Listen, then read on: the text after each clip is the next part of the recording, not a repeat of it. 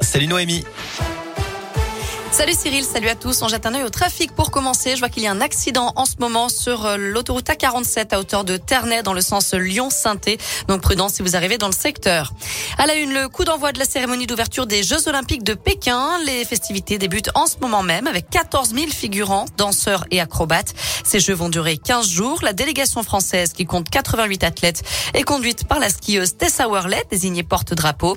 Je rappelle que la France vise 15 médailles comme à Sochi en 2014 et Pyeongchang En 2018. Cette année, ces Jeux sont marqués par le Covid, évidemment, mais aussi par le boycott diplomatique de certains pays, comme les USA et le Royaume-Uni, et par l'empreinte écologique avec 100% de neige artificielle. D'ailleurs, aucun représentant du gouvernement français n'assiste à la cérémonie d'ouverture, pas même Roxana Maracineanu, la ministre des Sports. Jean-Michel Blanquer l'a confirmé ce matin. Le protocole sanitaire devrait bien être allégé dans les écoles à la rentrée des vacances d'hiver. Une réunion a lieu mardi avec les syndicats d'enseignants et les parents d'élèves. Les modalités du nouveau protocole devraient être communiquées rapidement ensuite. D'ailleurs, la situation s'améliore dans les écoles de l'Académie de Lyon. Le nombre de classes fermées pour cause de Covid a diminué pour la première fois depuis la rentrée de janvier. 922 classes fermées au total cette semaine. C'est 500 de moins par rapport à la semaine dernière. 19 000 élèves ont été testés positifs sur les sept derniers jours.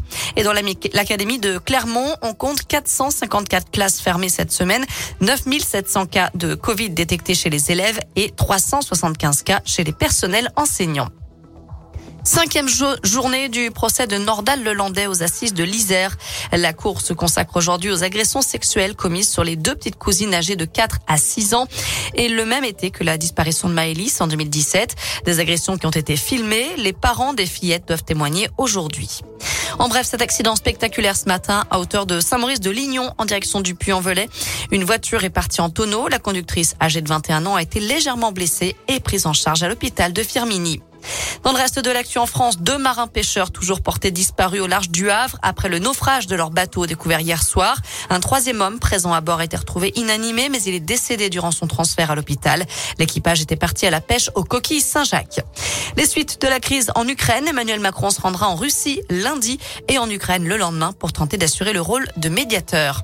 Allez, retour au sport avec du foot et le début de la 23e journée de Ligue 1 ce soir. Marseille accueille Angers à 21h.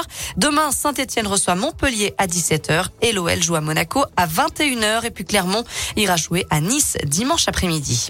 Enfin, en rugby, préparation contrariée pour le 15 de France alors que les Bleus affronteront l'Italie dimanche pour le début du tournoi Destination. Le sélectionneur Fabien Galtier vient d'être testé positif au Covid. Voilà pour l'actu. Côté météo cet après-midi, la région est coupée en deux, de la grisaille et de la pluie à l'ouest et plutôt des éclaircies à l'est.